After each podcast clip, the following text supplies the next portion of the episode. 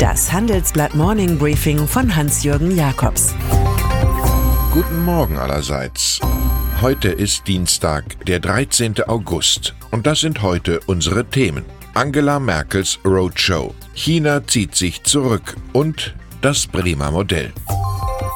Nach dem Urlaub beginnt für Bundeskanzlerin Angela Merkel die Zeit für Roadtrips durchs Land. Oder auch das Kapitalisieren ihrer Marke als letzte Mohikanerin der liberalen Demokratie. Heute tritt sie erst an der Erwin Fischer Gesamtschule in Greifswald auf und anschließend beim Leserforum der Ostsee-Zeitung in Stralsund. Gestern schon hat sich Merkel in Berlin mit der schwäbischen Hausfrau-Formel eingeführt bei Debatten über Klimaschutz habe die schwarze Null Vorrang im Bundeshaushalt. Das konnte man sogar als Distanzierung von der grünen Null der CDU-Chefin Annegret Kramp-Karrenbauer werten. Offenbar erhofft sich die regenerierte Kanzlerin Energieschub auf Energieschub für die Wahlen in Brandenburg, Sachsen und Thüringen sowie für die Happy-Go-Lucky-Freigabe eines Pakets zum Klimaschutz am 20. September. Donald Trump wird als Deregulierungspräsident in die Geschichte der USA eingehen. Er streicht seit Amtsantritt stets fast unmerklich, was Natur oder Verbraucher nutzt und was Unternehmen stört. Die neueste Variante seiner Softpolitik betrifft den Artenschutz. Gefährdete Tier- und Pflanzenarten sollen bald nicht mehr unmittelbar denselben Schutz erhalten wie bedrohte. Gestrichen ist die Formulierung, ökonomische Aspekte dürften bei der Einstufung einer Art keine Rolle spielen. Derzeit stehen noch 1600 Arten in den USA unter Schutz. Das dürfte nach Einschätzung von Naturschützern jetzt hinfällig werden. Es gelten die Worte des legendären Kabarettisten Werner Fink. Auch die Bretter, die mancher vor dem Kopf trägt, können die Welt bedeuten. Der Flughafen von Hongkong soll heute wieder einwandfrei arbeiten. Tausende von Demonstranten hatten ihn gestern bei ihren Aktionen gegen die chinesische Zentralregierung in Peking besetzt. Fast 200 Flüge wurden gestrichen, hunderte Passagiere saßen fest. Ein Sprecher der Volksrepublik China kritisierte die Proteste scharf. Sie würden, Zitat, Zeichen des Terrorismus zeigen. Auf diese Weise wurde in diesen Regionen schon immer der Einsatz äußerster Staatsgewalt vorbereitet. Die Polizei setzt in Hongkong mittlerweile auch auf Wasserkanonen, die zuvor nicht zum Einsatz kamen. China schien noch vor kurzem die neue Gefahr für Deutschlands Wirtschaft zu sein, doch der lange Marsch des Staatskapitalismus auf den Sozialkapitalismus fällt aus. Chinesische Firmen investierten in Deutschland im ersten Halbjahr nur noch 500 Millionen Dollar nach 10,1 Milliarden zuvor. Europaweit schrumpft das Engagement sogar um 84 Prozent auf nur 2,4 Milliarden Dollar. Das ermittelte die Unternehmensberatung IY. Die Konjunkturaussichten seien für Investoren der Volksrepublik schlechter geworden, in China, aber auch in Deutschland und Europa, erklärt Bernhard Bartsch von der Bertelsmann Stiftung in unserer Titelstory.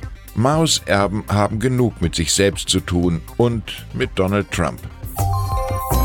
SPD, Grüne und Linke unterzeichnen heute in Bremen den Koalitionsvertrag für Rot-Grün-Rot. Die neue Regierung muss sich am Donnerstag der Wahl in der Bürgerschaft dem dortigen Landtag stellen. Als neuer Regierungschef ist Andreas Boven-Schulte von der SPD gesetzt. Die hanseatische Linkskoalition ist die erste ihrer Art auf dem Territorium der alten Bundesrepublik. Bisher reichte es für solche Konstellationen nur in der alten DDR. Von den Prozentzahlen her wäre Rot-Grün-Rot im Bund schon 2013 möglich gewesen.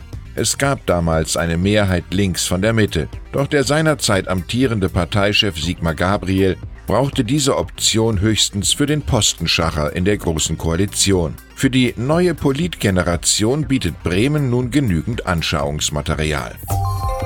Ganz oder gar nicht, das ist die Strategie der Autokonzerne Volkswagen und General Motors.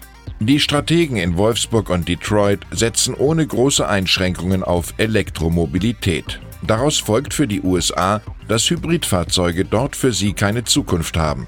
Die Idee, durch die Kombination eines Benzinmotors mit einem Elektromotor ordentlich Kraftstoff zu sparen, gilt hier als Notlösung, besser gesagt sogar als Auslaufmodell. Es ist ein Jobwechsel, der eine Lücke reißt. Kerstin André wird heute als neue Hauptgeschäftsführerin des Bundesverbands der deutschen Energie- und Wasserwirtschaft ernannt.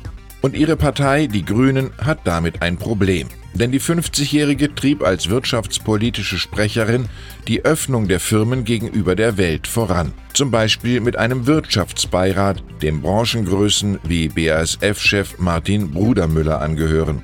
Aus der Fraktion bieten sich nun drei Kräfte an. Katharina Dröge, Sprecherin für Wettbewerbs- und Handelspolitik, Dieter Janecek, Sprecher für Digitales, sowie Start-up-Beauftragter Daniel Bayers.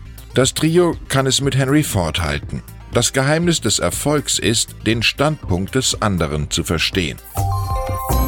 Und dann ist da noch Ex-SPD-Chefin Andrea Nahles, die gestern Abend ihren ersten öffentlichen Auftritt hatte nach der Vertreibung aus dem Paradies ihrer Partei, das mittlerweile ein Kräutergarten ist.